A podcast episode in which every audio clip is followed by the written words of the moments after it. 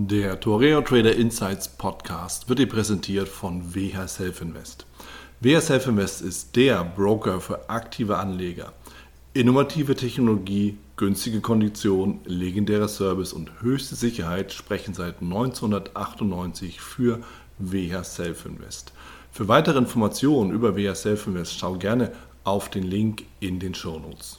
Hallo und herzlich willkommen zur neuen Folge im Torre Trader Insights Podcast. Ich bin Wieland Alt und ich habe mir in dieser Folge den Bestseller-Autor und Krypto-Experten Aaron König eingeladen. Und natürlich haben wir über den Bitcoin philosophiert.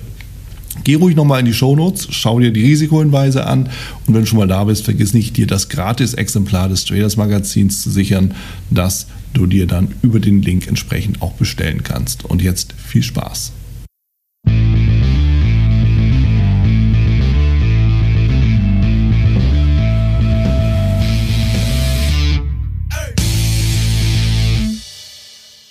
Ich habe mich mit Aaron König verabredet. Aaron König ist Autor, ist Krypto-Experte, eigentlich so Bitcoiner, kann man fast schon so sagen.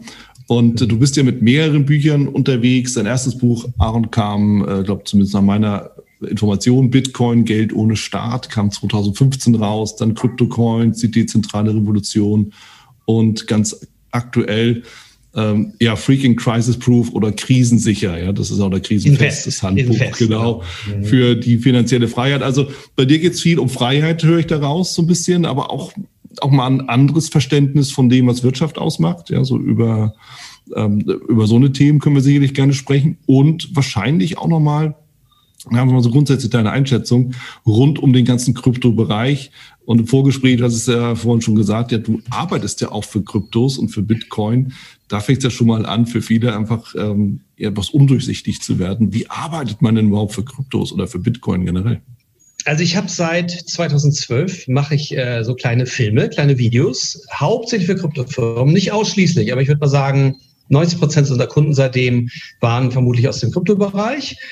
Das sind dann Erklärvideos, die ihm erklären, was diese jeweilige Firma da macht, ob nun Mining oder Börse oder was auch immer. Also wir haben da so alle möglichen Bereiche eigentlich schon abgedeckt. Viele der Kunden gibt es auch gar nicht mehr, aber das ist halt so eine schnelllebige Welt. Und natürlich sind das Firmen, die dann eben auch gerne in Krypto bezahlen. Und ich habe mich auch mal gerne in Krypto bezahlen lassen. Und das war dann natürlich eine ganz gute Idee, denn wir haben ja, wie gesagt, 2012 damit angefangen und äh, naja, 13, 14, da war der Bitcoin eben mal irgendwie bei 50 Dollar, bei 100 Dollar, vielleicht bei 200 Dollar. Ähm, das waren alles immer nur Mini-Budgets und das meiste habe ich natürlich dann ausgegeben. Sei es jetzt für die Produktion selber, für meine Freelancer. Die habe ich mittlerweile auch alle erzogen. Also die muss ich ja nicht erziehen. Die freuen sich mittlerweile, dass sie äh, sich darauf eingelassen haben, in Bitcoin bezahlt zu werden weil das sind ja alles immer relativ kleine Budgets und ich habe auch immer Leute aus so Argentinien und Indien und also nicht gerade die Hochlohnländer, weil anders wird es mit den kleinen Budgets gar nicht gehen. Aber wenn man denen dann ein paar hundert Dollar in Bitcoin äh, zahlt und äh, ne, weiß ja, was das wie sich das mittlerweile entwickelt hat. Also insofern bin ich da jetzt wirklich hundertprozentig in diesem Ökosystem drin, sowohl auf der Einnahmen- als auch auf der Ausgabenseite. Mhm. Und das war, wie gesagt, leider habe ich natürlich die meisten Bitcoins schon wieder ausgegeben, allein weil ich davon immer gelebt habe, die letzten äh, acht, neun Jahre. Ich glaube, die einzigen Einnahmequellen, äh, nicht die einzigen, aber sagen wir mal so, die, die fast, fast alles habe ich in Bitcoin verdient und die Bitcoin-Bücher, äh, da kamen tatsächlich die Einnahmen noch in Euro. Ich hoffe, das ändert sich dann auch bald mal, aber das war sozusagen die Haupteinnahmequelle in Euro bisher die letzten Jahre. Ah, okay, verstehe. Weil das ist natürlich schon mal so eine spannende Geschichte, weil es, du musst ja erstmal jemanden finden, der dich in Bitcoin bezahlt. Da muss natürlich jemand, oder Krypto allgemein, dann, da muss natürlich jemand finden, der das dann wieder abnimmt. Ist jetzt vielleicht mhm. schon wieder eine andere Geschichte, aber damals, so 2012, also vor, vor rund neun Jahren, andere Geschichte, ja. Also ganz Absolut, andere, ja. an ganz andere. Das waren halt Kryptofirmen, die hatten halt Bitcoins. Für die war das halt äh, natürlich bevorzugt. Hm. Und äh, na, Bitcoin ausgeben ist ja eigentlich nie das Problem. Also Börsen gab es, ich habe es eigentlich nie, wenn ich mal verkauft habe, eigentlich immer in der Privat gemacht. Ich habe ja auch selber so ein, so ein Meetup gehabt immer in Berlin, was tatsächlich ursprünglich auch gestartet ist, mhm. äh, als ein Platz, um äh, zu kaufen, zu verkaufen im kleinen Maßstab. Jetzt keine professionelle Börse, aber wenn man halt mal für 100 Euro Bitcoins kaufen möchte, dann ging das halt bei, bei uns. Und da habe ich dann auch verkauft, äh, weil das musste ich natürlich dann doch öfter mal machen. Äh, jetzt habe ich so ein Meetup hier in äh, Playa Carmen Äh, da ist das aber eigentlich nicht so ein Thema. Das hat sich sowieso ziemlich, äh, der Charakter des Meetups hat sich doch sehr hin dazu verlagert, interessante Gespräche zu führen. Ja? Also weniger so Börsenhandelplatz. Kann sein, dass das auch passiert, aber wir legen da nicht mehr so den, den Schwerpunkt drauf. Ja. Nein, das war eigentlich, äh, das war nicht schwer. Also hätte ich natürlich jetzt lauter andere Kunden gehabt, sicherlich. Aber da es alles Kryptofirmen waren, äh, es waren auch nicht immer Bitcoin. Wir haben zum Beispiel auch mal was gemacht für, da für, für Dash. Mhm. Die haben natürlich in Dash bezahlt. Äh, wir haben mal was gemacht für Steam. Die haben sogar die meisten feilschen ja schon übers Budget, so, ja, weil, nicht, so, ist ja klar, da muss man dann, aber die Dash-Leute, dann haben wir das Budget geschickt, ja, klar, die konnten die ja sozusagen selber, selber kreieren, ihre, ihre, nee, nee, nicht Dash, Steam meine ich jetzt, Steam. Mhm. Die waren da wirklich sehr, sehr locker mit dem, mit dem Ausgeben des Steam-Dollars, ja, haben wir natürlich auch alles schnell wieder umgetauscht, weil es ja keine besonders, äh, sagen wir mal, äh, interessante Währung so, nicht? Als, als Geldanlage. Aber in dem Moment, wo man sie schnell verkauft kriegt, äh, ist es ja wieder okay.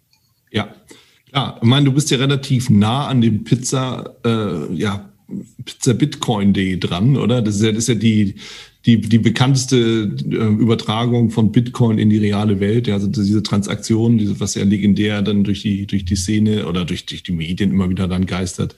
Oder die 10.000 Bitcoin-Pizza, genau. meinst du? Ja, genau. die, über die schreibe ich natürlich irgendwie immer, weil ja, das, das ist ein Klassiker. Gerade für Neulinge ist das so ein, äh, ja. Weiß man eigentlich, was ja? aus dem Pizzaboten geworden ist? Weil das ging ja, also das war, glaube ich, auch ein Techie, der sich dann einfach erbarmt ja, hat, oder sowas. Habe ich auch mal, ich habe mal ein Interview mit dem gelesen und er meinte, er hat die dann relativ schnell wieder ausgegeben für alles Mögliche. Also der ist jetzt nicht irgendwie mehrfach Millionär, sondern hat halt diese 10.000 Bitcoins bekommen und dann davon wahrscheinlich irgendwelche Sachen gekauft. Also es ist ja, man, man könnte ja denken, dass die Leute das bereuen, aber tatsächlich hätten Leute wie der und der Pizzamensch und ich damals, ich habe auch irgendwie mal fünf, fünf, Euro, fünf Bitcoins oder sowas für einen Hamburger und ein Bier ausgegeben gegeben in Room 77, irgendwie 2012, meine ersten sehr verdienten Bitcoins, können wir nicht denken, was für ein Wahnsinn, hätte man die doch behalten.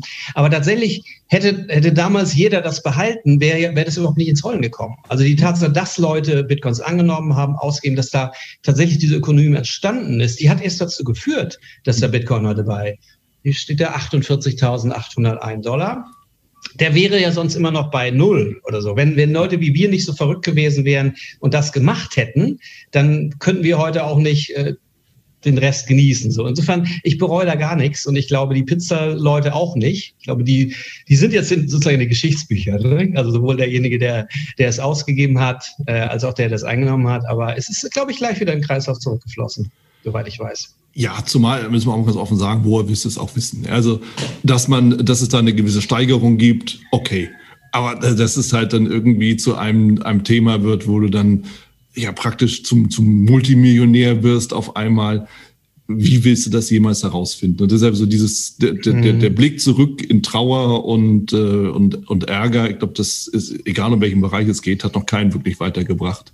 Das habe ich mir auch tatsächlich ganz bewusst auch abgewöhnt, weil wenn ich jetzt immer denken würde, ach, hätte ich doch damals das gemacht, hätte ich doch da gekauft, hätte ich da nicht verkauft, dann hätte ich jetzt einen Grund, die ganze Zeit schlechte Laune zu haben. Und ja. das ist ja Zeitverschwendung. So, ich gucke lieber und sage, ja, ja, gut, damals, dann habe ich eben meine Miete dafür bezahlt, als der Bitcoin bei 100 Dollar war. Ja, so ist es so. Da habe ich halt ein paar, was weiß ich, wie viel zig Bitcoins für, für mein tägliches Leben ausgeben. Aber okay, ich lebe, ja, ich habe, ich bin nicht verhungert mhm. und äh, so und, die, ne, man ist ja, es ist ja auch noch ein bisschen was übrig geblieben. Insofern ist es auch nicht alles.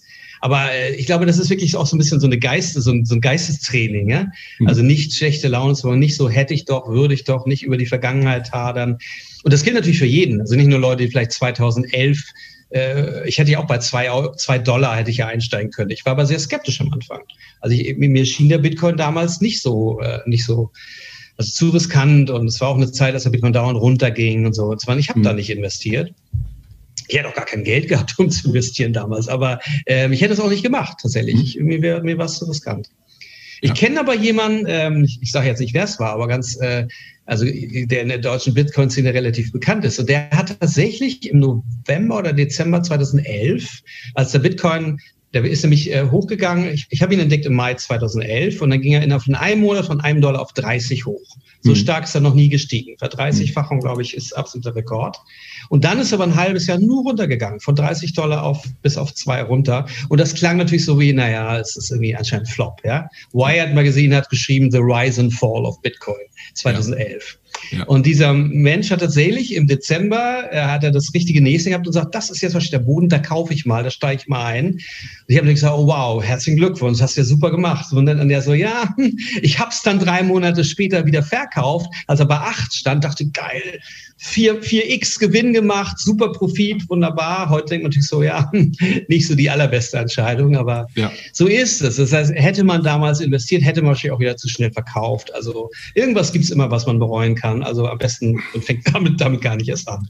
Ist genau der Punkt, weil am Ende als Investor stehst du immer vor der Frage, ja, wann steige ich aus? Wann nehme ich die Gewinne mit? So, du kannst natürlich daran festhalten, mhm. aber dann hast du irgendwann mal so diesen der Telefonkarteneffekt. Ja. so, irgendwie es gibt ja einen Markt und irgendwann gibt es keinen mehr. Du weißt es ja nicht.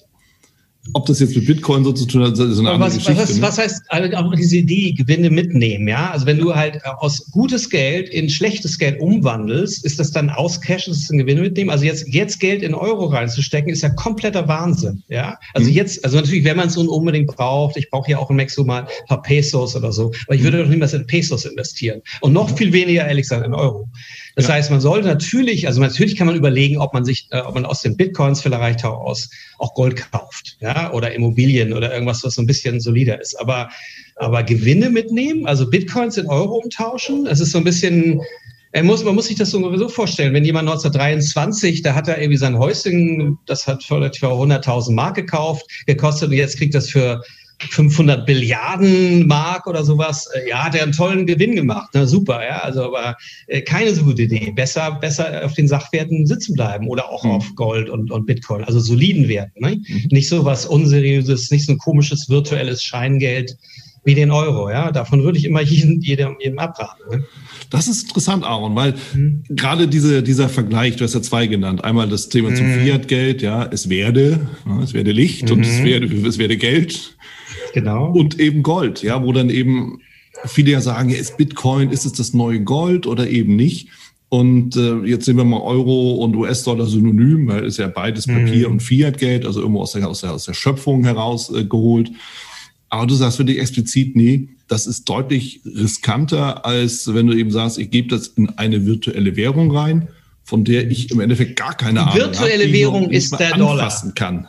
Ja. virtuelle Währung, die virtuelle Währung sind Dollar und Euro. Der Bitcoin ah, okay. ist real. Ja, das ist ja. ein ganz realer, äh, solider Wert. Ja, das ist natürlich ist für die Leute erstmal schwer ja, nachzuvollziehen, aber ist aber so, ja, ist Tatsache. Also ich glaube, also, wenn man das vor ein paar Jahren gesagt hat, haben alle gesagt, ja komm, hier, der Euro ist doch sicher und Angela Merkel rettet ihn und der Dollar.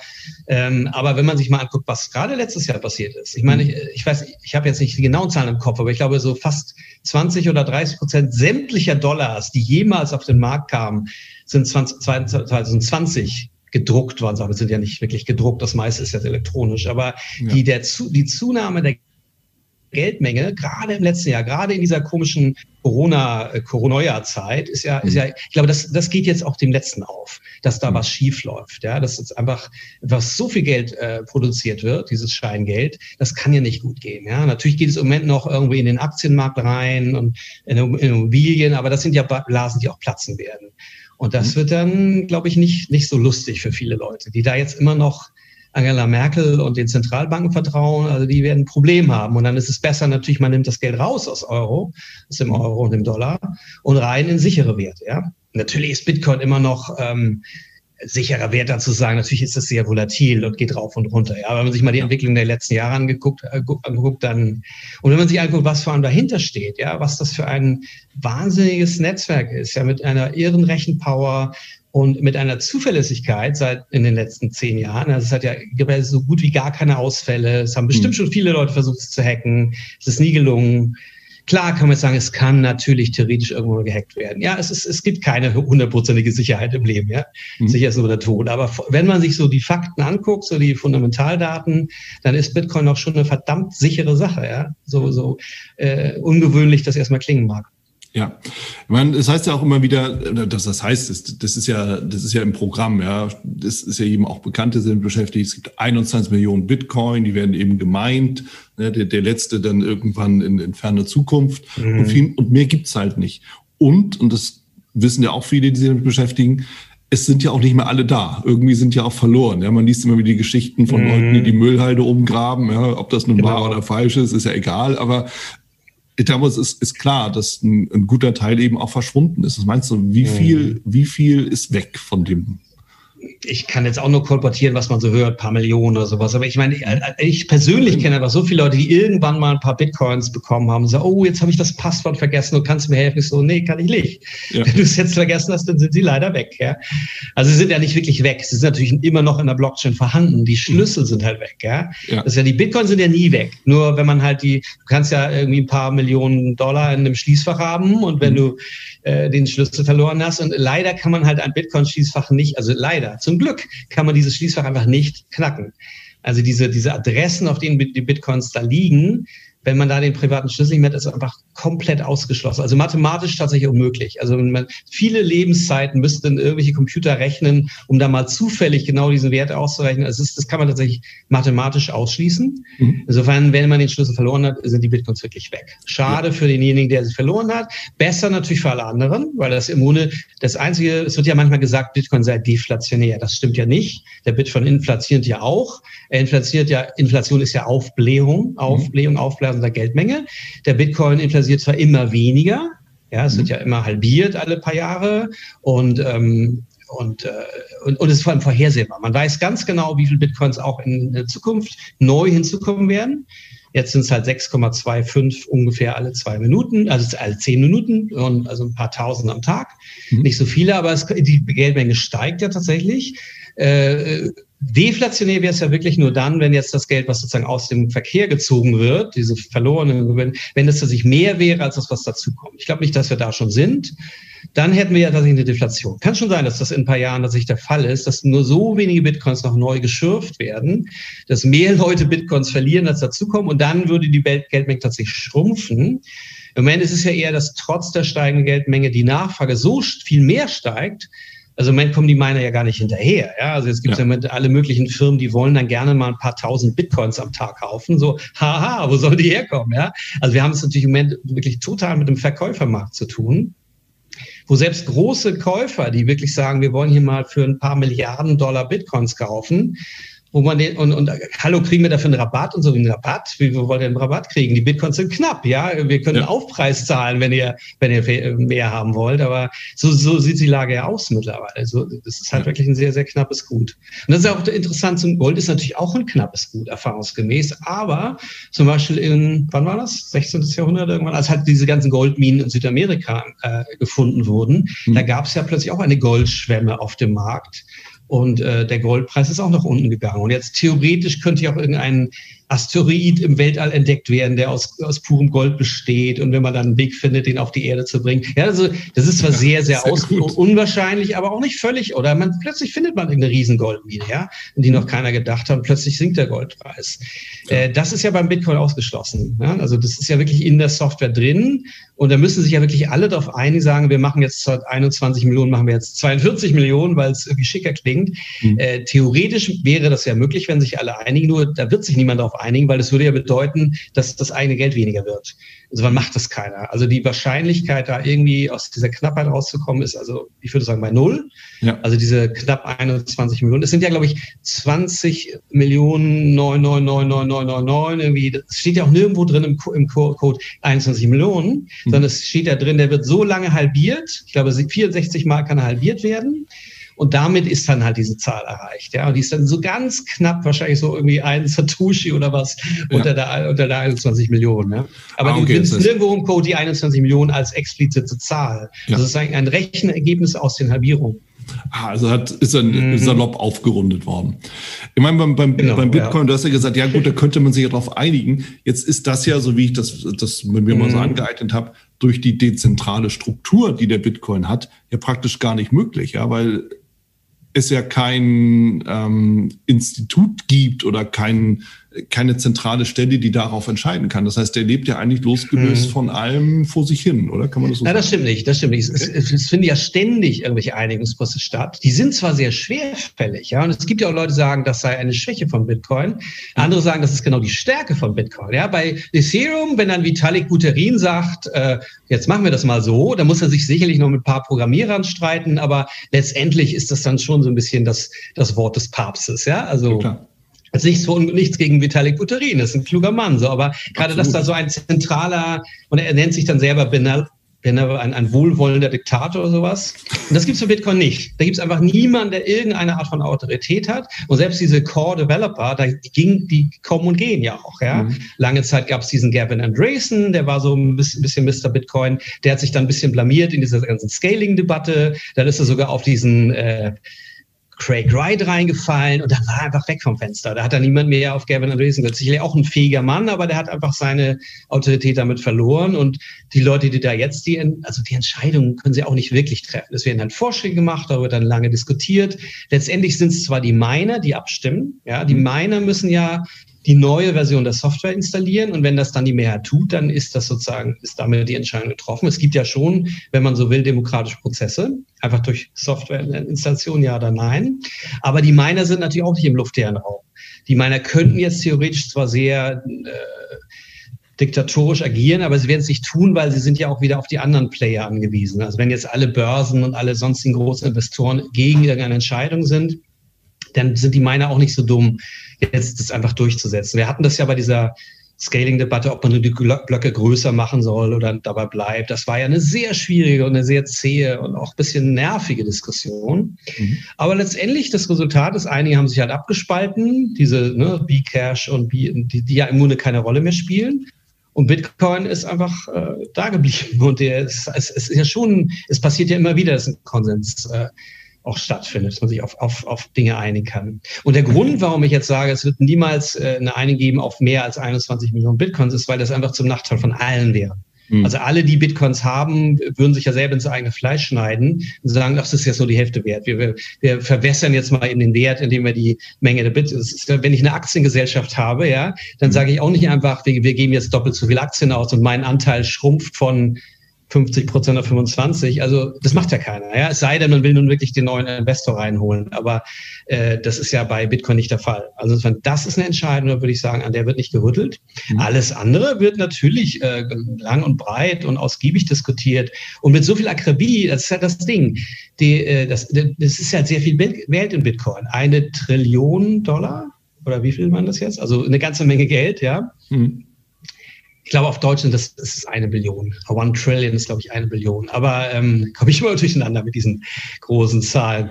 Aber ähm, es ist halt sehr viel Geld in, in Bitcoin. Das heißt, alles, was da jetzt am Code geändert wird, das muss halt mit sehr, sehr viel Sorgfalt gemacht werden. Das ist im Grunde ja, den, den Supertanker reparieren, während er auf dem Ozean auf, auf Hoftour läuft. Da muss man mhm. schon mit sehr viel. Das kann natürlich bei irgendeinem kleinen Shitcoin oder auch jetzt Ethereum ist natürlich auch schon relativ groß, aber die machen doch alle möglichen Experimente, stellen jetzt vom Proof of Work auf Proof of Stake um. Das kann funktionieren, kann natürlich auch völlig in die Hose gehen. Nicht? Also mhm. ich glaube, solche Experimente sind bei Bitcoin eher nicht, nicht so möglich. Ja?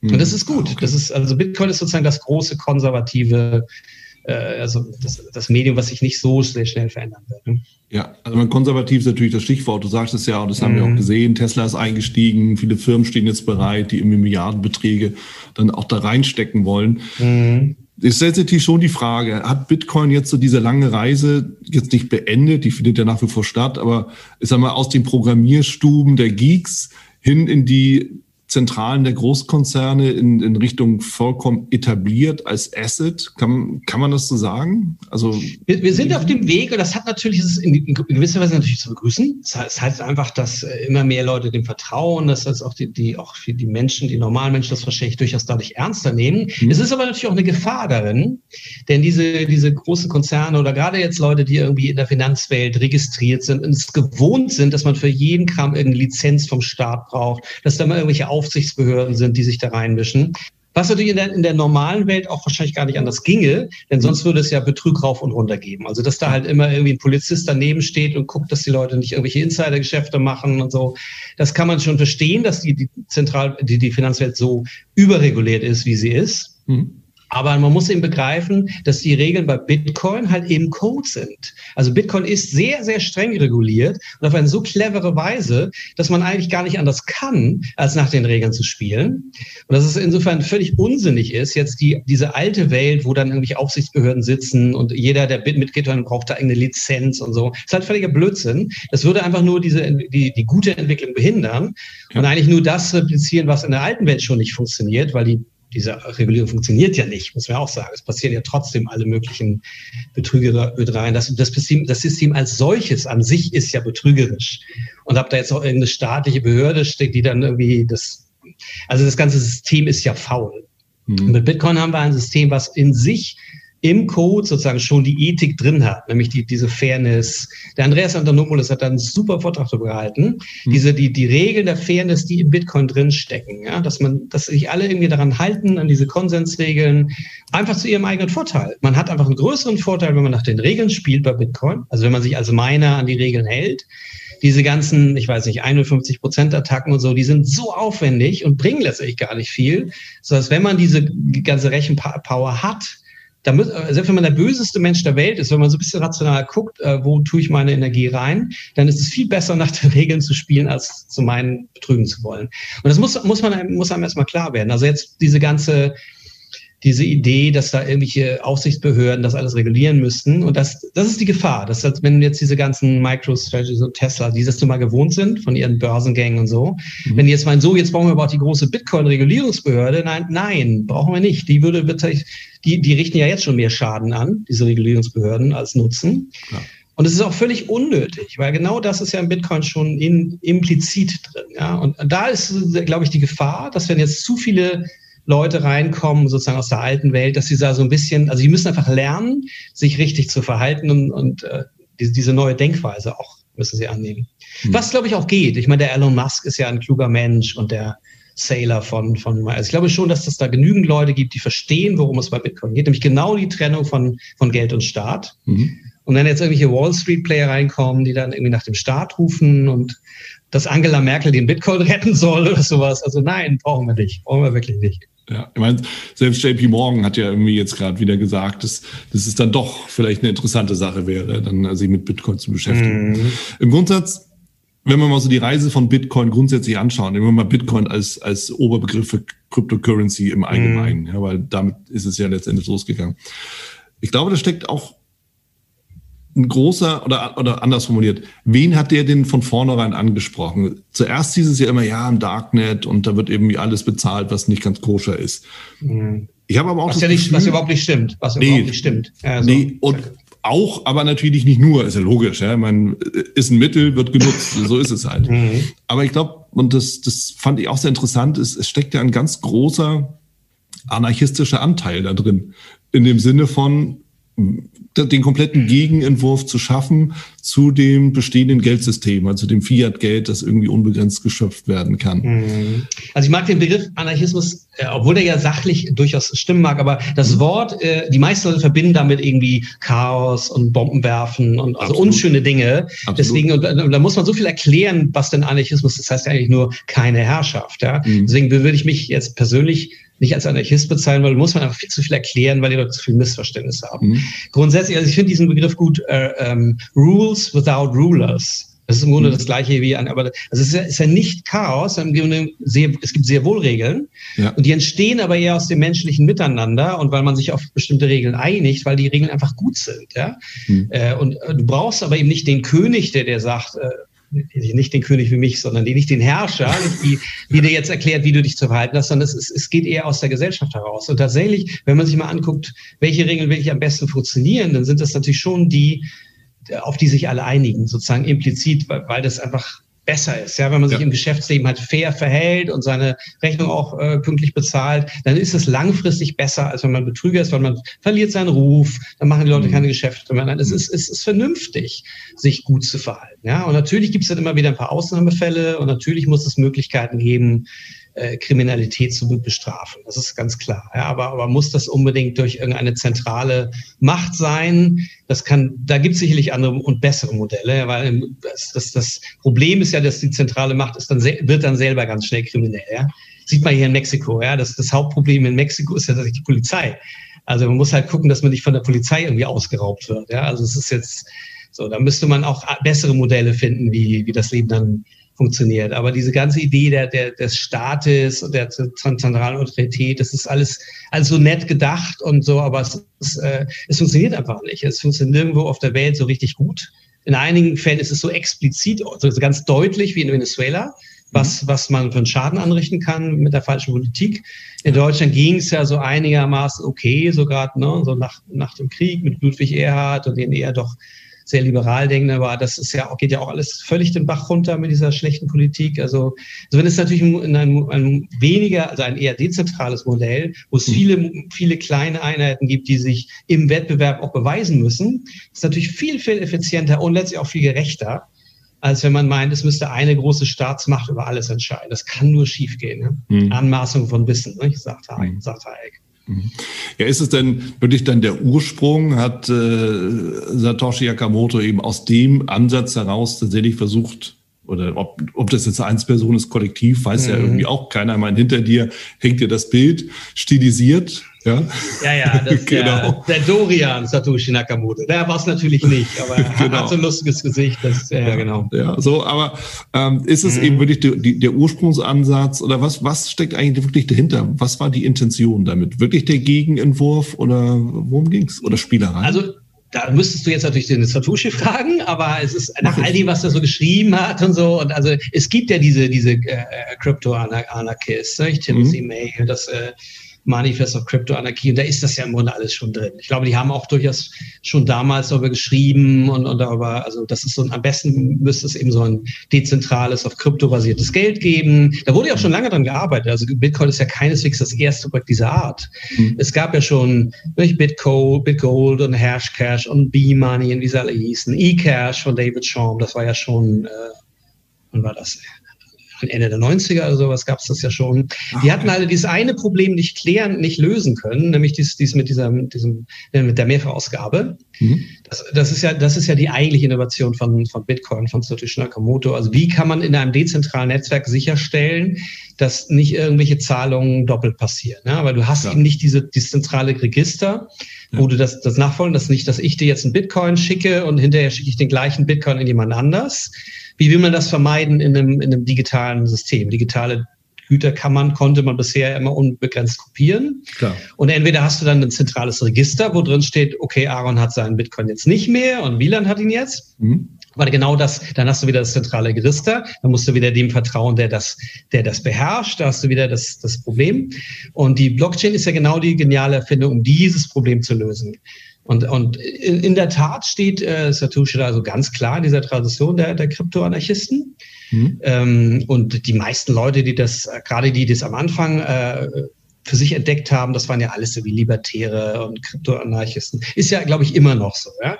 Also ich bin immer ganz überrascht, wenn man in der Bitcoin-Welt Leute findet, die, die meinen, dass das Steuern ja was Gutes sei. Es gibt durchaus auch so ein paar eher Linke, ja, die so diese mhm. alten Ideen von der Staat müsste doch und Steuern sind gut und so, die gibt's irgendwie immer noch, aber ich glaube, die haben einfach das nicht richtig verstanden. Ja? Die sind vielleicht angezogen von diesen bisschen wilden, ah, die Banken sind böse und so, ja. Die Banken sind ja nicht böse, weil sie irgendwie böse kapitalistische Unternehmen sind, sondern das sind sie ja gerade nicht.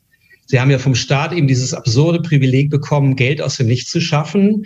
Und ne, andere Leute können das nicht. Also das, das, das, äh, das Problem unseres Wirtschaftssystems ist ja nicht zu viel Kapitalismus, sondern zu viel Sozialismus. Ja? Zu viel staatliche Kontrolle. Eine Zentralbank, das stand schon im kommunistischen Manifest von Karl Marx. Und da waren alle Ideen schlecht und die ganz besonders. Und die hat sich nun leider auch äh, außerhalb des Kommunismus durchgesetzt. Das ist, Deutlich, äh, ja. Da müssen wir ganz schnell von weg. Ja, müssen wir wirklich begreifen, das gehört alles genauso auf den Müllhaufen der Geschichte wie äh, der, der sonstige Marxismus, diese Arbeitswerttheorie, was da alles für Quatsch erzählt wurde in der Zeit, also was so viel zu so, so viel Leid geführt hat, so, so viel Elend und mhm. immer noch führt, ja, so ein reiches Land wie Venezuela mit den größten Ölreserven der Welt, mit einer hochgebildeten Bevölkerung, mit also wunderbarer Naturschönheit und Rohstoffen, alles wurde halt durch eine sozialistische Politik total zugrunde ruin, also ruiniert, ja. Und mit Deutschland geht's ja genauso. Und Deutschland ist eben nicht so reich wie Venezuela, ja. Deutschland hat ja wirklich nur das, was wir im Kopf haben.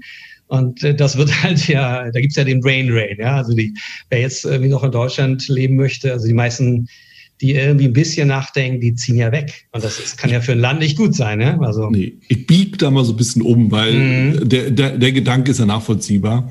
Mhm. Ähm, und ich, ich, kann, ich, kann, ich kann auch vieles davon mittragen, wenn nicht sogar auch alles. Die Idee ist jetzt natürlich nochmal auf den Bitcoin grundsätzlich mhm. sprechen und mhm. äh, weniger über Gesellschaftsform und, und lieber, äh, ja, Libertäres und, und Du hast äh, angefangen. ja, ich weiß. Weil es ist, mhm. es gibt ja auch Überschneidungen ne? und die sind ja, wenn man sich mhm. damit beschäftigt, offenkundig greifbar. Ja? Und das ist immer die Frage, wen spricht sowas zuallererst an? Damit verbunden ist natürlich auch die Frage, die habe ich mir zwar notiert, die hast du aber beantwortet. Wer ist eher gefährdet, Fiat Geld oder Kryptowährung? Ich glaube, die Frage müssen wir nicht weiter vertiefen. Die ist rübergekommen. Mhm. Ja, also Fiat-Währung eher schwieriger zu sehen. Auf der anderen Seite haben wir natürlich mittlerweile, wenn ich auf CoinMarketCap gucke, haben wir über 8000 Kryptowährungen. Vor ein paar Jahren waren es irgendwie yeah. 2000 da wird es auch nicht alle geben. Und du sagtest ja auch, du hattest mit, mit den Filmen und den, den Medienbegleitungen, die du gemacht hast, einige Firmen, die gibt es schon gar nicht mehr und Projekte. Das ist ja normal. Es gab ja auch, ja, äh, als Eisenbahn erfunden wurde, gab es auch ein paar tausend Eisenbahnfirmen. Und als das mhm. Auto erfunden wurde, gab es ein paar tausend Autofirmen. Da ja. ist auch noch jeweils eine Handvoll von übrig. Das ist, äh, ich glaube, sogar ein Zeichen für eine, eine, einen großen Innovationsschwung, mhm. dass es einfach sehr, sehr viele Neugründungen gibt, von denen natürlich dann auch viele floppen, ganz mhm. normal. Muss man halt gucken, dass man auf die richtigen Pferde setzt, ja, und nicht, nicht auf den Flop. Ist natürlich nicht so leicht, aber gut, wenn man halt in einem einmal richtig gut investiert hat und dann hat man auch noch neun Flops, aber der eine macht das andere dann wieder weg, ist ja auch okay. Ja? Man muss da wirklich so ein bisschen denken wie so ein Venture Capitalist, ne? Ja. Dass man einfach mit dem Scheitern rechnet und es einkalkuliert und weiß, so und so viele von diesen Crypto-Coins. Wobei ich rede da jetzt ein bisschen wie die Jungfrau, weil ich investiere nicht in Shitcoins. Ja? Es gibt zwar mhm. Leute, die das tun mhm. und die damit auch super Geld verdienen, auch, das ist ja auch viel Pump und Dump, ja. Da wird so ein Coin mal irgendwie hochgeschrieben, dann steigen die, die früher eingestiegen sind, rechtzeitig aus, dann die Leute, die dann denken, oh, das ist jetzt der tolle neue Hip-Coin, oh, da hat jetzt Elon Musk drüber getwittert, da muss ich jetzt einsteigen. Mhm. Also natürlich kann man damit wahnsinnig viel Geld verlieren, aber oft eben dann auf Kosten anderer. Ja, das ist ja. einfach, das ist einfach nicht so mein Ding. Ja, also ich also bin dann auch eher konservativ ja. und ähm, wie gesagt, bin ja, ich bin ja gar kein Investor. Ich habe ja immer nur gearbeitet. Ich bin da ja ganz altmodisch und ganz ehrlich arbeite, arbeite für mein Geld. Ja, genau. Gut.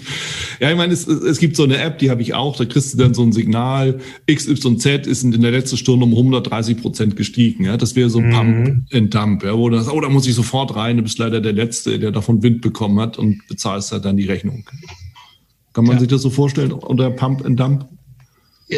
Also ich frage mich immer, ist das jetzt einfach, passiert es einfach? Ich meine, dass das jetzt Dinge hochgehen, weil alle irgendwie das mhm. interessant finden, oder es ist halt bewusst gesteuert. Das, mhm. das ist ja der Unterschied. Also Pump, also ja. Bump ist ja, wenn es wirklich quasi kriminell ist. Also wenn jetzt Leute in, in, in Coin einsteigen und dann haben sie vielleicht Freunde bei den wichtigsten Börsenmagazinen und dann wird so hochgeschrieben mhm. und die wissen ja ganz genau, dadurch steigt er dann um, was weiß ich, paar hundert Prozent und dann steigen sie aus. Das ist ja wirklich so ein im Grunde ist das ja organisierte Kriminalität. Mhm. Äh, es ist ja nicht so, dass alles, was jetzt irgendwie mal schnell steigt und wieder fällt, ist, ist ja nicht unbedingt alles äh, so geplant.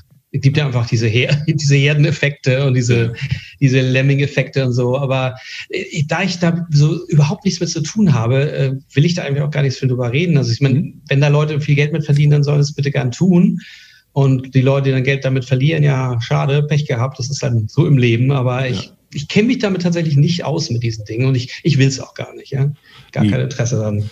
Nee, und am Ende ist es auch keine neue Erfindung, denn auch im, im Aktien-, im Börsenbereich grundsätzlich mhm. Frontrunning, ja, das gab's ja schon immer. Die Kursraketen, die dann von, mhm. von demjenigen, der sie empfiehlt, halt an die verkauft werden, denen er das empfiehlt. Klar, Kann man ja. machen endet ja, aber oftmals in der Zelle. The, ja? the, the, Wolf of Wall Street, ja, ja, das ist, auch, ist, ist tatsächlich überhaupt nichts Neues. Und das jetzt mhm. gerade, weil mit Bitcoin oder mit Kryptowährungen so viel Geld zu verdienen ist, dass dann natürlich auch alle möglichen Betrüger und Scammer und Fraudster einsteigen. Es ist sehr bedauerlich, aber mhm. es ist letztlich einfach nur ein Zeichen dafür, dass da viel Geld mit zu verdienen ist. Ja, und es ist natürlich dann wiederum, man muss sich dann eben gut informieren. Mhm. Und vielleicht auch mal lieber vielleicht mal einen Deal nicht machen, wenn er ein bisschen komisch riecht, als so, zu meinen, man müsste jetzt äh, alles mitnehmen, was irgendwie gerade hip und angesagt ist. Also ich glaube, so eine gewisse eher konservative Grundhaltung äh, tut Bitcoin-Anlegern ganz gut, würde mhm. ich sagen. Also ich höre daraus, dann ist es tatsächlich eher, dass entweder wirklich die Konzentration auf den einen, der einzig wahre sozusagen, der Bitcoin, oder dass man zumindest sich an die ganz Großen hält, die eben auch schon eine also Historie haben, oder? ich bin kein Bitcoin-Maximalist. Es gibt ja Leute, ja, sie Tone Ways oder Giacomo Socrates, die alles Shitcoin nennen, sogar Ethereum, und die wirklich nur auf Bitcoin schwören und gar nichts anderes zulassen. Und ja. äh, so bin ich nicht. Ich finde, Wettbewerb ist gut. Ich finde mhm. es gut, dass es diese vielen verschiedenen Kryptocoins gibt. Auch, dass Bitcoin sich nicht auf irgendeinem hohen Ross oder auf seinen Lorbeeren ausruhen kann, mhm. sondern dass auch die Bitcoin-Entwickler immer weiter daran arbeiten müssen, dass sie eben nichts zurückfallen, weil natürlich kann es einen Coin geben, der einfach besser ist. Und also man sieht jetzt ja schon, äh, Ethereum hat ja wirklich ganz viel Neues äh, ermöglicht, ja, mit den mhm. Smart Contracts, diese ganze DeFi-Geschichte. Und wenn jetzt Bitcoin einfach dabei stehen bliebe und sagt, ja, wir sind aber digitales Cash und wollen gar nichts anderes sein, dann könnte es tatsächlich sein, dass alles zu Ethereum hingeht oder zu einem anderen Coin. Aber auch da passiert ja ganz viel. Also es gibt ja auch ähm, mittlerweile diese zweite Ebene auf, auf Bitcoin aufhören, die eben alles das möglich macht, was auch mit Ethereum geht. Mhm. Also wo man auch Smart Contracts haben kann, wo es auch DeFi-Projekte gibt. Das ist noch nicht so bekannt, weil die meisten Leute eben bei Bitcoin nur an Bargeld und, und digitales Gold denken, aber nicht unbedingt an Smart Contracts. Ja. Aber es ist alles da. Und es ist, ist auch gut so, weil das ist letztendlich aus dem, aus dem Konkurrenzkampf entstanden. Die haben sogar ganz viele Dinge von Ethereum auch einfach übernommen, damit es auch kompatibel ist. Also es ist mhm. gar nicht das Rad neu erfunden. Also im Prinzip einfach, wenn man so will, ein Ethereum Fork, der auf der Bitcoin Blockchain läuft, ja. Und das ist ja gut. Das ist ja, also ich bin total für einen Wettbewerb. Natürlich hat Bitcoin in diesem Wettbewerb einen extrem starken Vorteil. Das hat also nicht nur der First Mover Advantage, der kann auch weggehen. Also ähm, äh, hier MySpace war ja auch früher da als Bitcoin, als Facebook und hatte einen viel größeren Marktanteil und Facebook war dann einfach besser, ja und, und MySpace da redet keiner mehr drüber. Das könnte natürlich theoretisch passieren. Mhm. Der Netzwerkeffekt bei Geld ist natürlich, würde ich mal sagen, viel viel stärker als in sozialen Netzwerken. Da switcht man schon mal irgendwie leicht um, aber wenn du jetzt halt ein paar also wenn du jetzt wirklich höhere Summen Bitcoin hast, dann überlegst du dir schon dreimal, ob das jetzt irgendwelche Shitcoins umtauscht. Da, ist diese, der Wechsel ist einfach nicht so schnell und schmerzlos wie in anderen Dingen. Äh, und dann, das habe ich erst in diesem Buch von dem äh, Safedien, Safedien, oh mein Gott, dieser Name, The Bitcoin Standard, ne? Safedien mhm. Amus oder so ähnlich ein Libanese, glaube ich, also so ein Wirtschaftswissenschaftler, der das, das äh, ganz interessant, der, der meine, erstens der, der Vorteil, dass Satoshi Nakamoto weg ist, und dass Bitcoin sozusagen führerlos ist und vollkommen dezentral. Das ist ihm gerade ein großer Vorteil. Und natürlich, dass Bitcoin diesen extremen Luxus hatte, ein paar Jahre komplett unter Ausschuss der Öffentlichkeit zu, äh, zu arbeiten. Also 2009 und 10 und selbst 11, dass sich ja kaum noch jemand für Bitcoin interessiert. Ja. Und da haben die ja relativ viel noch am Code rumgemurkelt. Und da hat auch zum Beispiel Satoshi in der Zeit fast alleine gemeint. Wenn das heute jemand machen würde, dann wäre das schon ein Skandal. Wenn man sagen, oh, der meint alles in die eigene Tasche und das ist ja ein Betrugsprojekt und so. Und so ist es, so wäre es ja heute. Mhm. Satoshi hätte gar keine andere Wahl. Natürlich hat er alleine gemeint, eine Handvoll von Leuten. Mhm. Wenn die das nicht gemacht hätten, würde es Bitcoin heute gar nicht geben. Aber diese Tatsache, Tatsache, dass die da mindestens zwei, vielleicht drei Jahre komplett unter sich waren, mhm. das hat ja niemand mehr. Wer heute mit einem neuen Coin auf den Markt kommt, der wird sofort kritisch von allen beäugt und hat, ist es dann auch wirklich richtig und ach, das, da wollen sie sich nur Geld in die eigene Tasche stecken. Die können gar nicht diese Fehler machen und auch daraus lernen, wie das, wie das bei Bitcoin möglich war. Insofern ist der, dieser äh, First Mover äh, Advantage, der, der, wie sagt man, Erstbeweger-Vorteil, der ist ja. bei Bitcoin tatsächlich nicht einholbar. Das, das ist, die, die Lage ist einfach eine komplett andere als 2009. Ja. Und äh, das heißt nicht, dass nicht, nicht trotzdem ein Coin kommen kann, der nochmal vieles besser macht als Bitcoin. Würde ich nicht für ausgeschlossen halten. Deswegen bin ich auch kein Maximalist. Aber wenn man sich so, so anguckt, Netzwerkeffekte und Wettbewerbsstrukturen und so, da ist Bitcoin einfach ganz weit vorne. Deswegen bin ich auch persönlich viel mehr daran interessiert, also zum Beispiel, äh, wie kann das Lightning Network Bitcoin-Bezahlungen äh, schneller und günstiger machen? Mhm. Wie kann Rootstock Bitcoin auch für Smart Contracts und für DeFi öffnen? Also ich finde es viel interessanter, Bitcoin zu verbessern, also irgendwie das Rad neu zu erfinden und äh, jetzt in irgendeinen anderen Coin zu investieren. Es ist ja so, dass das Internet war ja über 20 Jahre auch nicht in der Lage, mit Hyperlinks und Bildern und Videos so umzugehen, dass das jeder versteht. Da musste erstmal das World Wide Web kommen. Mhm. Das ist aber eine Ebene auf dem Internet drauf. Also da würde das bestehende Internetprotokoll, TCP/IP, einfach genommen und dann kam was drüber, eine zweite Ebene. Und genau das Gleiche sehen wir jetzt bei Bitcoin. Ja. Wenn jetzt damals, irgendwie 89 oder das war, Tim Berners-Lee gesagt, ach, Internet, das funktioniert ja nicht, wir machen jetzt ganz was Neues und wir starten jetzt und haben jetzt neue Rechner und müssen ja alle neu, das hätte ja nie funktioniert. Der hat, der war klug, der hat einfach das bestehende Internet, was ja schon, das war zwar hauptsächlich zwischen Unis und Forschungseinrichtungen, aber natürlich haben da schon ein paar tausend oder hunderttausend Leute, was weiß 2021 schon mitgearbeitet und er hat einfach das verbessert. Und hat mit dem World Wide Web, mit den Hyperlinks, mit dem HTTP-Protokoll und all diesen Dingen das, das ist jetzt für uns jetzt das Internet, diese zweite Ebene. Ja? Das ist ja erst später, 20 Jahre später dazugekommen. Und ich vergleiche das so mit dem Bitcoin. Da, da, da macht es auch überhaupt keinen Sinn, jetzt das Rad neu zu finden, sagen, wir bauen jetzt eine ganz neue Blockchain und alles neu. Die Bitcoin-Blockchain funktioniert ja super. Ja? Schon seit zehn Jahren funktioniert die tadellos. Der Code wird immer weiter verbessert. Es macht viel, es ergibt viel mehr Sinn, aus meiner Sicht, äh, da die zweite Ebene raufzusetzen und damit eben die bis, bisherigen Schwächen, die es ja unbestreitbar auch gibt, einfach äh, zu beheben, macht für mich viel mehr Sinn, ergibt für mich viel mehr Sinn, als jetzt irgendwie einen, irgendeinen neuen Coin, irgendeinen, ich weiß nicht, Polkadot, Cardano, Tron, äh, was da so geredet wird. Ist ja alles schön und gut, aber ich glaube, was letztendlich passieren wird, dass die Bitcoin-Entwickler sich das an und sagen, oh ja, das ist immer eine gute Idee. Das übernehmen wir jetzt auch. Ja, also das ist halt der, der Vorteil des Großen. Ne? Der kann sich angucken, was die Kleinen machen, ja. dann, dann macht das selber auch. Insofern glaube ich, in dieser ganzen DeFi-Debatte, war ja letztes Jahr ein Riesenthema, ist es ja immer noch. Ähm, ich glaube nicht, dass es, natürlich wird es von Ethereum weggehen, weil Ethereum einfach äh, quasi ja unbenutzbar ist mit diesen hohen Gebühren und es ist auch nicht absehbar, dass sich das demnächst mal ändert. Aber ich glaube jetzt nicht, dass es in dann irgendwie Richtung Polkadot oder Binance Chain oder was auch immer. Also natürlich wird da einiges passieren. Aber ich glaube, der große Gewinner wird letztendlich Bitcoin sein. Mhm. Muss die Leute nur, man muss die Leute darüber aufklären, dass es, dass es das alles gibt, ja. Ja klar, ich meine, so wie ich das beobachte, ja, ist genau die genannten, da sprechen eben viele drüber. Aber mhm. die sprechen eher darüber, ich nehme da, ich gehe da rein, ich gehe da raus, ich gehe da rein, ich gehe da raus. Ich höre aber immer wieder, ich gehe beim Bitcoin rein, aber ich gehe nicht mehr raus. Ja, ich meine, das, warum, das, warum auch, klar. Ja, ja, eben, ja, weil ich meine, Hoddle mhm. ist halt nicht nur ein Rechtschreibfehler, sondern ist eben auch eine Lebenseinstellung in dem mhm. Falle. Und äh, dementsprechend und das, das lese ich eben auch, dass Bitcoin dann an der Stelle schon fast als das, das knappeste Gut auf der ganzen Welt gesehen wird, weil eben viele das kaufen und sich nie wieder davon trennen wollen, weil sie eben mhm. zum, ja, to the moon als typischen Schlag oder, oder typisches Schlagwort sehen um dann eben wirklich zu sagen. Äh, das, das knappste Gut der Welt ist, ist es ja sowieso schon. Das, das ja. Interessante ist ja, der Wert entsteht ja aus zwei Dingen. Einer ist die Knappheit, mhm. aber nur weil etwas knapp ist, heißt ja noch längst nicht, dass alle Leute es haben wollen. Also muss eben auch natürlich auch die, den Nutzen haben und die Nachfrage. Und die Nachfrage ist natürlich im Moment da. Ja. Es ist natürlich im Moment immer noch ein bisschen spekulativ. Ja, also mhm. der, der Nutzen von Bitcoin, der ist natürlich auf jeden Fall schon da in dem Bereich. Also ich meine, ich, wie gesagt, ich nutze den ja seit ein paar Jahren mhm. in diesem B2B-Bereich und sich äh, Aufträge von Firmen zahlen lassen, damit seine freien Mitarbeiter und so. Funktioniert wunderbar, gerade wenn die irgendwo in Indien oder Argentinien sitzen und man denen anders gar nicht das Geld schicken könnte. Das sind super Anwendungsfälle, wo man, ne, das ist nicht spekulativ, das ist die Realität. Aber dass ich jetzt wirklich in, in Laden gehe kann und, und also in Kaffee und ka kaufe da meinen, meinen Kaffee mit Bitcoin, ja. das ist halt, da muss noch was passieren. Da muss halt durch Lightning Network sich auf breiter Form durchsetzen oder irgendwas Vergleichbares, ja. Liquid oder Lumino, da gibt's ja, gibt's ja diverse Ansätze. Aber natürlich hat Bitcoin noch eine ganze Menge Schwächen. Und äh, die müssen behoben werden. Also die, die Nutzbarkeit von Bitcoin ist, ist letztendlich das A und O. Mhm. Und da ist immer, immer natürlich noch viel Fantasie, dass ja, ja, irgendwann in der Zukunft wird das so und so sein und bis dahin holen wir mal.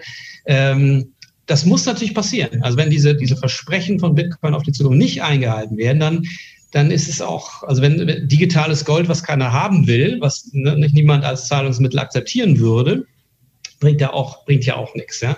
Die ja. Knappheit alleine ist es nicht. Die, die Nutzbarkeit ja. und damit auch die Nachfrage spielt natürlich eine mindestens ebenso große Rolle. Und da müssen wir auf jeden Fall natürlich doch dran arbeiten. Ja, aber das passiert ja, insofern bin ich da auch optimistisch. Klar, meine, ja, kannst mhm. du hast natürlich recht, ja, digitales Gold oder Katzengold, man weiß es nicht. Oder vielleicht ja, doch. Ja. Weil eben, es wird ja auch als Wertspeicher angesehen, eben gerade aus dem Aspekt äh, Fiat-Geld, diskussionswürdig, fragwürdig, ne, gehen wir mal dahin. Mhm. Ähm, Inflation, all diese ganzen Sachen, ja, alle Assets sind über, überkauft. Wo, wo lagere ich mein Geld? Ja, zu mir kommen immer ja, wieder mal Leute, sagen, ja, was mache ich? Ich habe jetzt irgendwie die Erbschaft, dies und das. Was, mhm. mache ich mit dem Geld? Was soll ich denn jetzt kaufen? Ja, pff, keine Ahnung. Diese Diskussionen, äh, äh, kann Bitcoin jetzt einzig und allein Wertspeicher sein, aber nicht als Zahlungsmittel. Die wird ja jetzt gerne geführt und einer ja, sagen, es muss ja gar nicht. Und da bin ich aber, also ich, ich denke, ein Wertspeicher kann es nur sein, wenn es auch letztendlich eine Zahlungsfunktionalität hat. Ja, also wenn, wenn ja. jetzt äh, zum Beispiel, wenn du jetzt, wenn jetzt zu jemand zu dir käme und sagt, ich will dein gebrauchtes Auto haben und hier kriegst du einen Goldbahn dafür, hey, den würdest du wahrscheinlich nehmen, diesen Goldbahn. Du wirst sagen, nee, ich nehme aber nur Euro. Natürlich nimmt man den Goldbahn ab, ja. Du weißt ja auch, dass du jederzeit wieder gegen Euro umtauschen kannst. Also ja. Gold ist zwar kein übliches Zahlungsmittel, aber es hat natürlich seinen Wert dadurch, hm. weil es eben seit Jahrtausenden als Zahlungsmittel angenommen wird und heute immer noch angenommen würde, auch wenn es hm. vielleicht nicht mehr so praktisch ist. Und genauso, der Bitcoin hat ja auch nur deswegen seinen Wert als Wertspeicher, weil man damit eben theoretisch und auch praktisch zahlen kann. In der Praxis gibt es dann natürlich noch ein paar Schwächen, ja, mhm. gebe ich zu, ja. ganz klar. Und da müssen wir, da kann es halt verschiedene Möglichkeiten geben. Einmal eben dieses Lightning Network, was auf das eigentliche Bitcoin diese Ebene drüber setzt mit den Payment Channels und dass man darüber dann, ist ein bisschen kompliziert und es ist auch immer noch ein bisschen in den Kinderschuhen, aber ist auf, auf jeden Fall ein interessanter Weg, kann sich auch durchsetzen. Der andere Weg das sind halt diese sogenannten Stablecoins. Was ja bei Bitcoin auch ein bisschen, also es ist natürlich super als Trader, wenn der Bitcoin volatil ist. Ne? Kannst ja, du mal long gehen und mal short und einsteigen, aussteigen. Und, und, wenn du, wenn du hodelst, dann freust du dich zwar auch nicht, wenn der Bitcoin mal irgendwie über 50 Prozent eincrasht. Ja, natürlich hat man dann in dem Moment vielleicht ein bisschen schlechte Laune, wenn man denkt so, naja, mein Gott, äh, jetzt ist er mal eben von, von 100.000 Dollar auf 50.000 Dollar runtergecrashed und die Medien mögen sich aufregen. Hey, ich bin bei, was weiß ich, 10.000 eingestiegen letztes Jahr. 50, das ist immer noch okay. Also so auch als Hodler ist, ist, stört einen die Volatilität eigentlich nur mal kurzfristig. Aber wenn es langfristig weiter hochgeht, ist, sind, ist diese Achterbahnfahrt eher so, man gewöhnt sich dran, ja, es ist dann nicht, nicht mehr so tragisch. Als in dem Moment, wo du aber ein Geschäft betreibst, wo du halt deine Kalkulation machen musst und deine Preise, ist natürlich Volatilität nervig. Das geht eigentlich nicht. Mhm. Deswegen selbst in der Bitcoin-Welt ist ja immer noch so, also auch zum Beispiel diese ganzen Filmprojekte, die ich gemacht habe, wir haben den Wert äh, des Budgets eigentlich immer in Dollar festgelegt. Und dann wurde es halt zum Tageskurs in Bitcoin bezahlt. Aber hätte man gesagt, du kriegst jetzt dafür, was weiß ich, äh, 0,3 Bitcoin oder so, da hätte entweder der eine oder andere drauf bezahlt. Deswegen hat man sich dann lieber an so einen scheinbar stabilen Wert gehalten. Und das ist ja auch sinnvoll. Deswegen haben diese Stablecoins für mich äh, schon, die sind schon sinnvoll für bestimmte Dinge, ja, wenn man sich auf was einigt. Äh, die dürfen halt nur nicht, also Stablecoins, was ich sag, dein äh, Hörern wahrscheinlich und Sehern wahrscheinlich was. Also es sind da diese Coins, die ungefähr immer irgendwo an einem Richtwert wie zum Beispiel einem Dollar oder so sich orientieren. Ja. Da gibt es aber zwei sehr unterschiedliche Arten, das zu, das zu garantieren. Die einen, wie der Tether und der USDC und so ein paar andere, die behaupten, sie würden wirklich für jeden Tether, den sie da rausgeben, wirklich auch einen, einen US-Dollar auf irgendeinem Bankkonto haben. Das behaupten sie, können sich beweisen, das wird ja auch sehr angezweifelt, aber ist egal, selbst wenn sie es hätten, es wäre so diese komische Verknüpfung von dem neuen System mit dem alten, die aus meiner Sicht total sinnlos ist. Ja? ja. Und dann gibt es die anderen, die eher durch äh, Finanzmathematik und bestimmte Algorithmen und, und ne, dass sie halt verschiedene Tokens haben, die miteinander gewichtet sind, dafür sorgen, dass so ein bestimmter Token also in der Ethereum-Welt war es halt der, oder ist es der DAI, in der Bitcoin-Welt ist es der DOC, der Dollar on Chain, dass mhm. die immer bei dem Wert von einem Dollar sind kann da mal 98 Cent sein oder ein Dollar zwei, aber es ist nur eine ganz geringe Schwankung um den Dollar wieder rum. Da sind aber nirgendwo Dollars auf irgendeinem Bankkonto. Das wäre ja auch, das wäre auch totaler Quatsch, sondern es ist einfach ein reiner Richtwert. Und ja. der wird halt durch bestimmte Mechanismen, wird dieser Token halt so, ähm, ne, kann auch wie die das machen, aber es ist halt so, mhm. dass der letztlich immer irgendwie in dieser Größe von einem Dollar liegt. Ähm, und das hat einfach nur mit unserer Gewohnheit zu tun. So wie wir damals bei der Einführung des Euros ja wahrscheinlich auch noch ein paar Jahre in D-Mark gerechnet haben, bis uns das, glaube ich, irgendwann zu blöd wurde. Sagt, was, der Kaffee kostet jetzt 10 Mark, seid ihr bescheuert? Also irgendwann hat man sich das abgewöhnt, in D-Mark zu rechnen. Im Moment sind wir es halt noch gewohnt, in Dollar oder ja, also Dollar oder Euro zu rechnen. Der Mensch ist halt immer ein Gewohnheitstier. Deswegen gibt es diese Stablecoins, die sich am Dollar oder am Euro oder was auch immer orientieren. Mhm. Äh, die sind sinnvoll. Die sind ja wiederum durch Bitcoin gedeckt. Das ist ja quasi im Prinzip sowas wie der Goldstandard. Mhm. Du hast halt das Gold, was irgendwo lagert und dann gibt's halt äh, den Dollar, der ist halt ganz genau definiert. Du kriegst halt, was ich, 35 Dollar sind eine Unze Gold oder sowas. Und dann weißt du, du kannst jederzeit zur Bank gehen und, und für deine äh, Dollars dann das, das Gold bekommen. Und ungefähr in diesem Verhältnis würde es so, so laufen, dass der Bitcoin wäre sozusagen die Reservewährung. Mhm. Und die Stablecoins obendrauf sind dann das Zahlungsmittel im Alltag. Die sind dann mhm. eben nicht volatil. Sie sind eben auch, naja, also man kann eben damit operieren, da, da sind halt die Gebühren noch niedrig.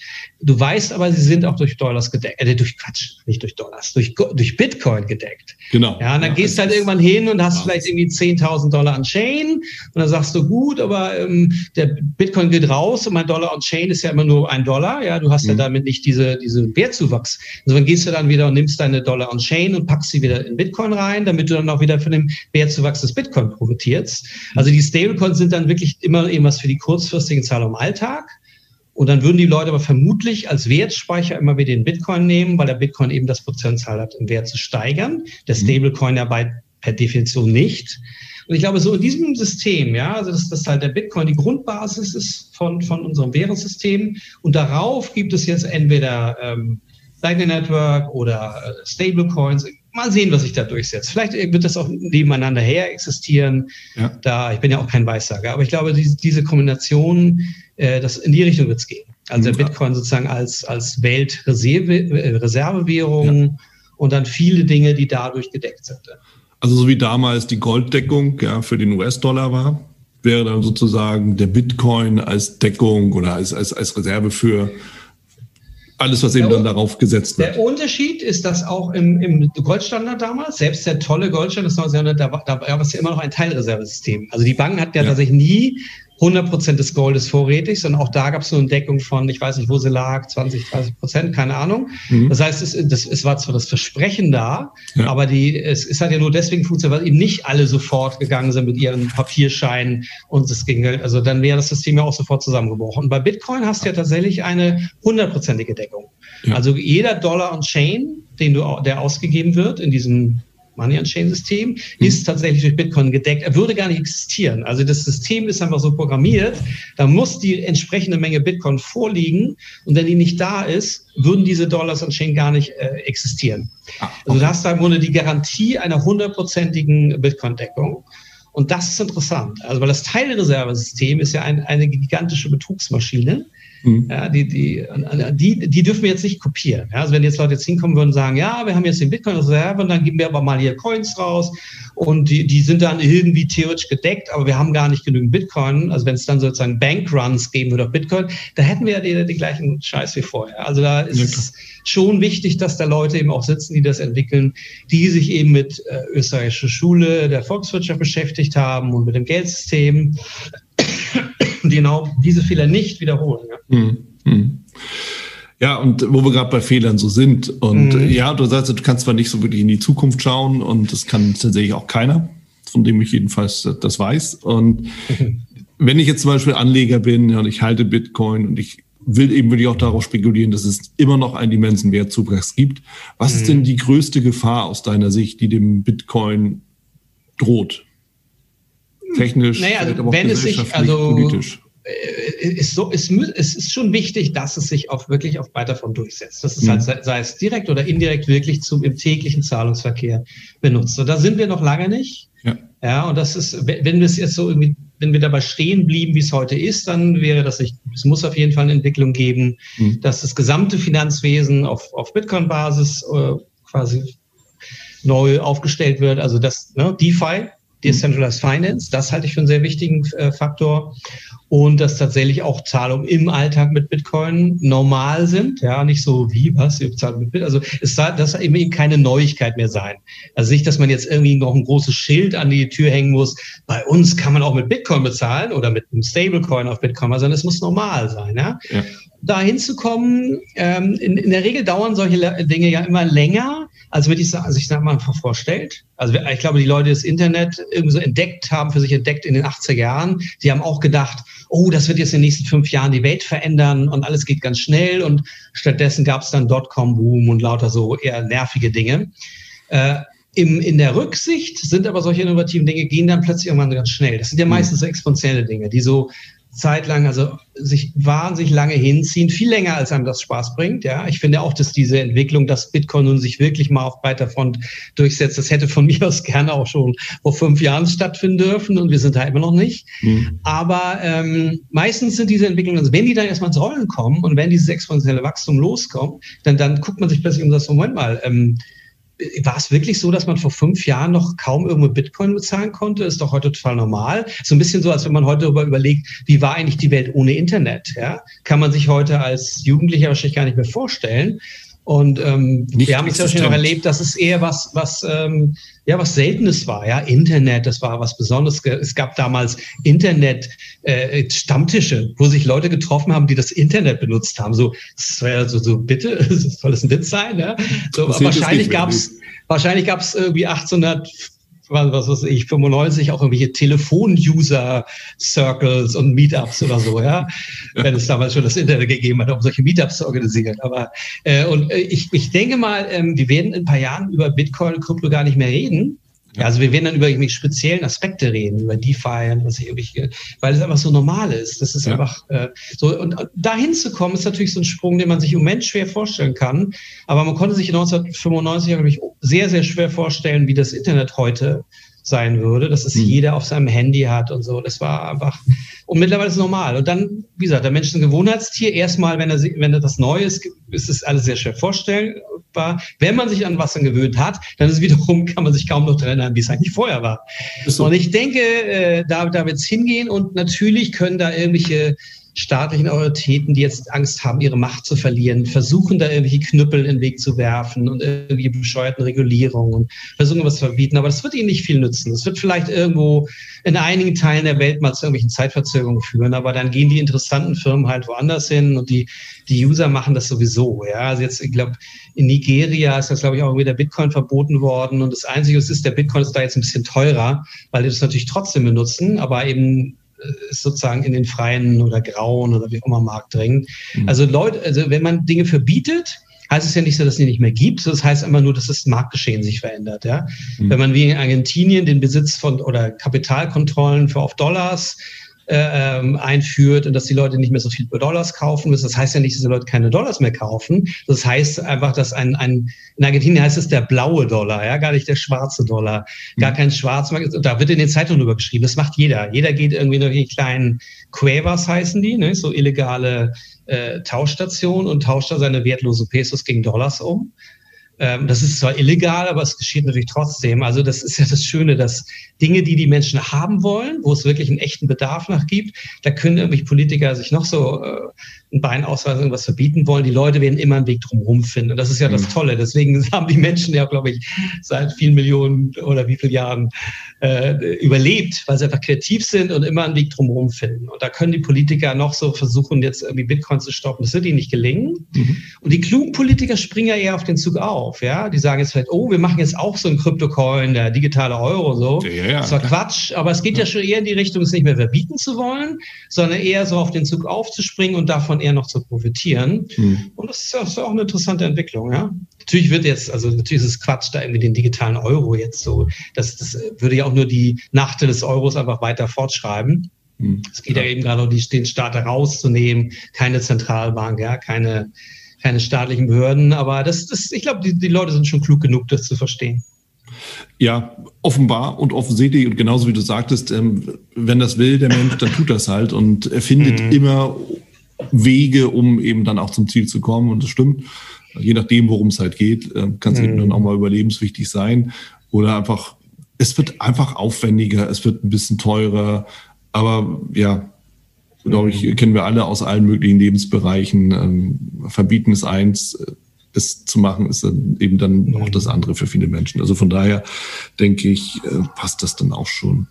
Klasse. Mhm. Aaron, erstmal vielen, vielen Dank. Also viele Punkte, rund um Bitcoin. Ich fand es auch spannend, jetzt haben wir nicht so darüber gesprochen, oh, du musst diese Wallet und auf diesem Broker und sowas, aber am Ende auch da hilft das Internet im Zweifelsfall. Viel spannender fand ich eben jetzt wirklich ja.